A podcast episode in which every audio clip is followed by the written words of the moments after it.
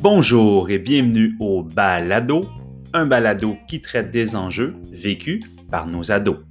Au fil des épisodes, les étudiants et étudiantes de troisième année du baccalauréat en enseignement de l'éducation physique et à la santé de l'Université Montréal aborderont avec vous tout plein de sujets qui touchent à l'adolescence. Ainsi, si vous avez un intérêt pour les ados, ces belles bébites qui ne demandent qu'à être aimées, écoutées et surtout laissées tranquilles, ce balado s'adresse à vous. Bonne écoute. Bonjour et bienvenue à ce nouvel épisode du balado des étudiants et des étudiantes du cours PPA 3310. Je me présente, Fanny Marnier, votre animatrice pour cet épisode. Je suis présentement accompagnée d'Anne-Sophie Talbot, enseignante en éducation physique et à la santé, et en quelque sorte notre spécialiste sur le sujet d'aujourd'hui. Bonjour Anne-Sophie. Bonjour et merci de me recevoir. Nous avons aussi avec nous Laurence Pichette-Bourrivage, elle aussi enseignante en éducation physique. Bonjour Laurence.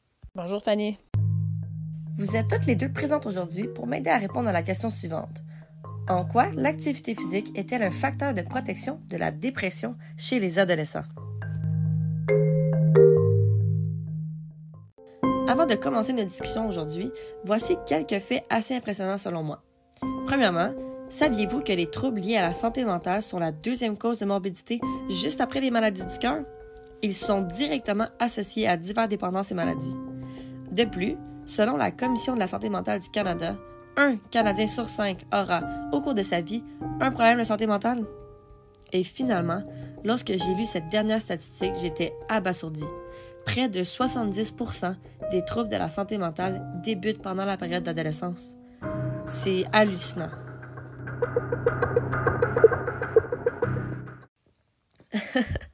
Pardonnez-moi les faits dramatiques, mais moi, ces données-là m'ont vraiment choqué. Mais bon, avant de répondre à notre question, il est important de préciser qu'aujourd'hui, nous allons discuter spécifiquement de la dépression et pour commencer, il faut bien décrire ce qui la caractérise. Donc, euh, il faut savoir aussi que le terme dépression est souvent utilisé en référence à plusieurs types de troubles dépressifs. Donc, euh, j'inviterai Anne-Sophie à développer sur le sujet. En effet, ces statistiques sont assez frappantes. Il y a beaucoup plus d'individus vivant avec des troubles mentaux qu'on peut le penser et certains ne le savent même pas eux-mêmes. Pour ce qui est euh, de la dépression, les symptômes sont multiples. Dans le DSM-5, qui est le manuel diagnostique et statistique des troubles mentaux de l'Association américaine de psychiatrie, on doit retrouver cinq des neuf symptômes euh, dépressifs pour diagnostiquer l'individu de euh, dépressif, en fait. on peut donner quelques exemples des neuf symptômes. Donc, l'humeur dépressive, une diminution marquée du plaisir et des intérêts, euh, une perte ou un gain de poids significatif. Donc, euh, une fois qu'on retrouve cinq de ces neuf symptômes-là sur une période de deux semaines au moins, on va diagnostiquer l'individu de dépressif. C'est drôle, je me suis justement intéressée au sujet l'automne dernier suite à un événement qui m'est arrivé. Comme vous le savez, je suis une fille vraiment sportive. Euh, j'adore bouger, je bouge chanceuse. Et l'automne dernier, j'ai dû arrêter toute activité pendant deux mois suite à une commotion cérébrale. Je me suis sentie tellement triste, une grande tristesse, un désarroi face à la vie. Et c'est seulement après avoir euh, recommencé l'activité physique que je me suis sentie beaucoup mieux. Alors j'ai commencé à établir des liens entre l'activité physique et la santé mentale. Eh bien, Laurence, ta, ma foi, triste tranche de vie vient d'introduire notre sujet à la perfection. Et en fait, on se questionne quant au lien entre l'activité physique et la santé mentale. Plus précisément, quels sont les bienfaits de l'activité physique en lien avec les symptômes dépressifs? Euh, Anne-Sophie, tu aimerais peut-être débuter? Oui, pour ma part, je me suis bien renseignée quant aux bienfaits de l'activité physique en lien avec la santé mentale. On arrive à citer les bienfaits en deux grandes catégories, soit les bienfaits physiologiques et les bienfaits psychologiques. Pardonne-moi, Anne-Sophie, je tout de suite. Euh, avant de continuer, je crois qu'il est vraiment important d'expliquer c'est quoi qu'on entend par activité physique. Par exemple, est-ce que lorsque je marche de ma voiture jusqu'à mon appartement, c'est-tu l'activité physique, ça?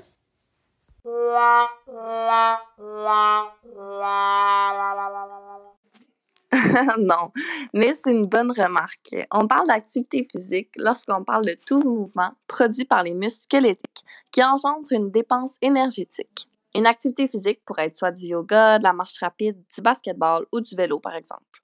Dans le domaine, on aime bien s'intéresser à deux champs, soit les effets immédiats de l'activité physique et aussi les effets à long terme de la pratique régulière d'activité physique. Ouais, ça fait plus de sens comme ça. Merci Anne-Sophie. Donc, on va débuter en discutant des effets immédiats suite à l'activité physique. Après avoir bougé, on se sent bien, on est de bonne humeur, on a le moral, non? Oui, oui, c'est bien vrai, ça, Sophie, mais qu'est-ce qui explique ça? En fait, il y a deux parties bien importantes de notre cerveau, appelées l'hypothalamus et sa glande l'hypophyse. Euh, les deux sont responsables de pas mal de choses dans ton corps. Oh oui, l'hypophyse et l'hypothalamus. Ils font bien des choses dans notre petit corps. C'est eux qui vont s'occuper de notre faim, de notre soif. C'est même eux qui vont décider si on dort bien, si on dort pas bien. C'est eux qui vont décider si on a chaud, si on a froid. On compare souvent l'hypothalamus à un petit thermostat le petit thermostat qui va envoyer des signaux à l'hypophyse pour lui indiquer s'il doit produire plus d'hormones ou moins d'hormones en fonction des besoins du corps. Et parmi ces hormones-là, il y a entre autres l'endorphine. C'est elle qui est responsable des effets apaisants et euphorisants qu'on ressent tout de suite après avoir dépensé de l'énergie. Il y a aussi la sérotonine, qu'on appelle l'hormone du bonheur, et puis la dopamine et la norépinéphrine, qui sont responsables du sentiment de bien-être.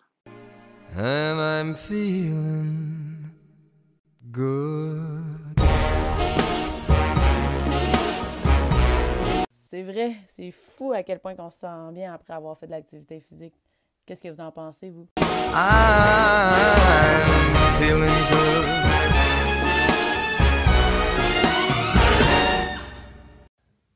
Je sais pas pour nos auditeurs, mais c'est vrai que moi aussi, je me sens vraiment bien.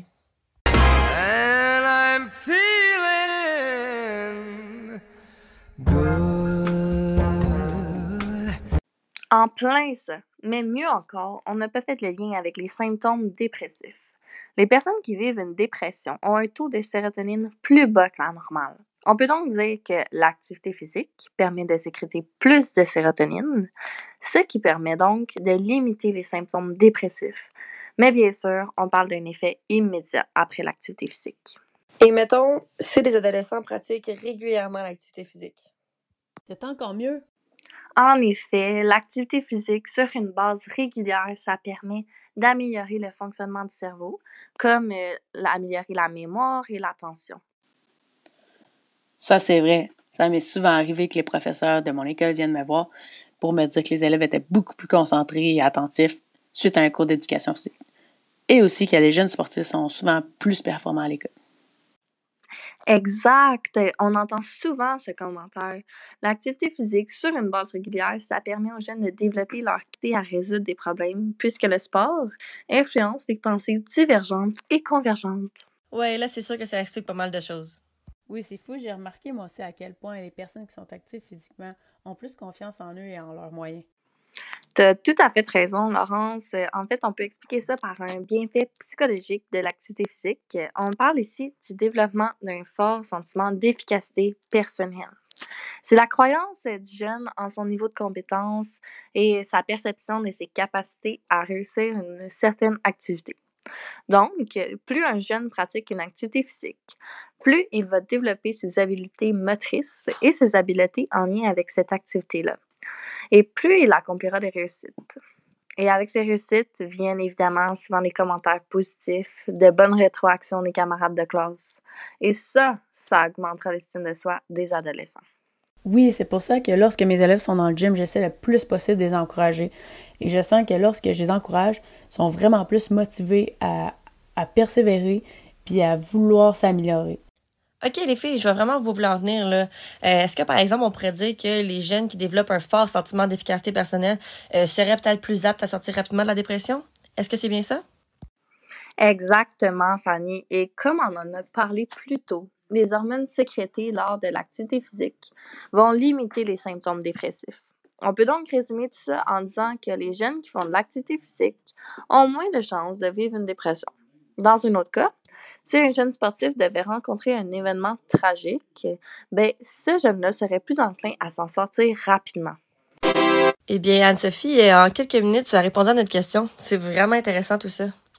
Wow, ça me fait penser à l'histoire d'un de mes élèves pour respecter sa vie privée, on va l'appeler, tiens, William. Alors le petit William, qui est maintenant rendu le grand William, lorsqu'il est rentré au secondaire, était tout petit, très timide, n'avait pas beaucoup d'amis. Il a commencé à aimer de plus en plus le cours d'éducation physique lorsque j'ai commencé à enseigner le spike ball. William avait la piqûre pour le spike ball. Il a commencé à jouer régulièrement et devenir en meilleur en meilleur. Euh, il s'est fait des amis euh, à travers le spike ball. Donc, il a commencé à jouer ensemble, il s'encourageait, il avait du plaisir ensemble. Donc, j'ai vu le petit William changer. Il est devenu plus confiant, il avait une meilleure estime en lui. En secondaire 3, William a vécu la mort tragique de sa mère. Toute la classe a ressenti la tristesse de William, mais, tout le monde était là pour le soutenir. William a su garder son positivisme à travers cette rude épreuve et a continué à jouer régulièrement au spikeball avec ses amis. Je suis convaincue que William n'aurait pas passé à travers la même façon cette épreuve s'il n'avait pas continué à jouer à ce sport ou s'il n'avait jamais joué au spikeball.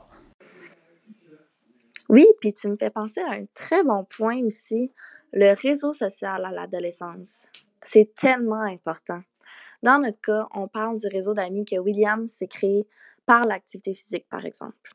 D'ailleurs, le fait de s'activer, surtout dans les activités de nature coopérative, ça offre des opportunités positives de socialisation. C'est maintenant un réseau qui lui permet d'acquérir un statut au sein d'un groupe et qui lui permet aussi d'être aidé et d'être supporté dans les périodes difficiles. Puis, c'est également un moyen de se connaître et de se définir en partageant des idées, des confidences et des émotions avec les autres. Ben oui, c'est primordial pour les jeunes d'avoir un cercle d'amis, surtout pendant la période de l'adolescence. Exactement, Fanny. L'activité physique a d'énormes retombées positives sur l'estime de soi des adolescents. Dans le jeu, il y a de nombreuses opportunités pour recueillir des rétroactions sur ses propres compétences. Le renforcement des pairs, comme les encouragements, les félicitations, les sentiments d'appartenance, c'est un puissant facteur de protection de la dépression chez les jeunes. Wow, super les filles. Grâce à vous, je comprends maintenant mieux tout le parcours de William. Je comprends maintenant comment il a réussi à s'en sortir et, à ne pas sombrer dans la dépression comme de plus en plus d'adolescents, j'ai l'impression. Est-ce que c'est seulement une impression ou il y a de plus en plus de, jeunes qui sont dépressifs? Non, Laurence, c'est pas seulement une impression que tu as là. Les recherches et les statistiques le prouvent. Malheureusement, la prévalence des troubles anxieux et dépressifs sont en hausse euh, depuis quelques années. Ça que je pensais, je suis pas folle. Je suis sûre qu'il y a un lien avec leur maudit téléphone. Ils sont toujours là-dessus. Je pense qu'ils savent même plus comment différencier la réalité du virtuel. ça, Laurence, on n'a pas vraiment besoin d'études pour remarquer que tu as raison. Il y a vraiment beaucoup de plus de jeunes qui sont connectés à leurs réseaux sociaux quotidiennement qu'auparavant. Sauf si c'est moi qui les autorise. Ils ne sont pas strictement négatifs. Parfois, ils peuvent être utiles pour faciliter l'apprentissage. Tu amènes un très bon point, Laurence, puis euh, tu me fais penser, c'est vrai qu'on vit dans une société hyper connectée. Les adolescents y accordent maintenant beaucoup, beaucoup d'importance à leurs réseaux sociaux. Dans cette perspective-là, l'activité physique, c'est un moment qui permet de s'échapper et de se reconnecter avec notre esprit et notre corps. Les bénéfices de la prise de temps pour soi et surtout du temps pour faire de l'activité physique sont nombreux. Comme nous avons dit plus tôt, après l'activité physique, les jeunes sont plus concentrés et donc plus productifs.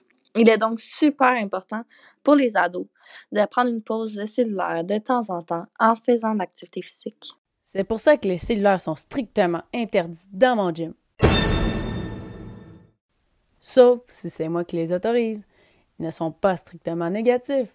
Parfois, ils peuvent être utiles pour faciliter l'apprentissage.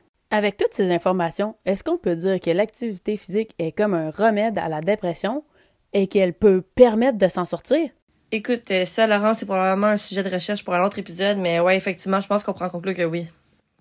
Ce qu'il faut surtout comprendre, c'est que l'activité physique, c'est essentiel au bon fonctionnement de notre corps et surtout à la santé de notre cerveau. Et il faut surtout pas négliger toutes les interactions sociales qui en découlent. C'était vraiment intéressant tout ça, les filles. Je vous remercie beaucoup de m'avoir euh, de m'avoir accompagné aujourd'hui. Euh, avant de quitter, est-ce que vous auriez quelques suggestions, quelques conseils pour les enseignants ou les futurs enseignants qui nous écoutent? Je crois qu'on ne devrait jamais priver les jeunes de bouger, même s'ils n'ont pas respecté les règles. La punition ne devrait jamais être de bannir l'activité physique aux jeunes. c'est vrai qu'en tant que professeur d'éducation physique, j'ai vraiment tendance à mettre les jeunes qui dérangent sur le banc. C'est, c'est pas une bonne habitude à prendre, puis j'essaie de, le moins possible de le faire. Mais en ce qui concerne mon expérience personnelle, je trouve qu'en tant qu'enseignant, on n'est pas assez outillé en ce qui concerne tous les, problèmes de, de, santé mentale, dont la dépression. On n'est pas assez outillé pour aider les jeunes à s'en sortir puis à les diriger vers quelque chose de mieux. Donc, c'est, je trouve que c'est vraiment ça qui manque à la formation des enseignants. D'ailleurs, c'est vraiment bon que tu le mentionnes. Il existe effectivement plusieurs ressources disponibles pour nos jeunes et aussi nos moins jeunes, évidemment. Non, mais sans blague, si vous avez besoin d'aide, besoin d'être écouté, besoin de parler, il y a tout plein de sources qui sont là pour vous, telles que Jeunesse J'écoute, Tel Jeune, Tel Écoute. N'hésitez pas à les contacter s'il y a quoi que ce soit. Donc, sur cette note, c'est malheureusement tout le temps qu'on avait pour aujourd'hui. Merci beaucoup, Laurence et Anne-Sophie, d'avoir apporté votre expertise à la discussion. C'était vraiment apprécié. Merci à toi, Fanny. Ben, un gros merci à toi. Merci beaucoup, les filles. J'aimerais conclure l'épisode en invitant tous nos auditeurs à aller faire une séance de yoga, à partir courir dehors ou bien aller jouer au tennis. En fait, peu importe, tant que ça respecte les indications du gouvernement et que ça vous permet de bouger. C'est vraiment bouger l'important. La situation dans laquelle nous sommes actuellement force plusieurs personnes à rester chez eux. Avec l'hiver qui approche très rapidement puis les journées qui se raccourcissent, c'est plus important que jamais de s'activer afin d'assurer un certain équilibre. Donc sur ce, merci beaucoup et à la prochaine.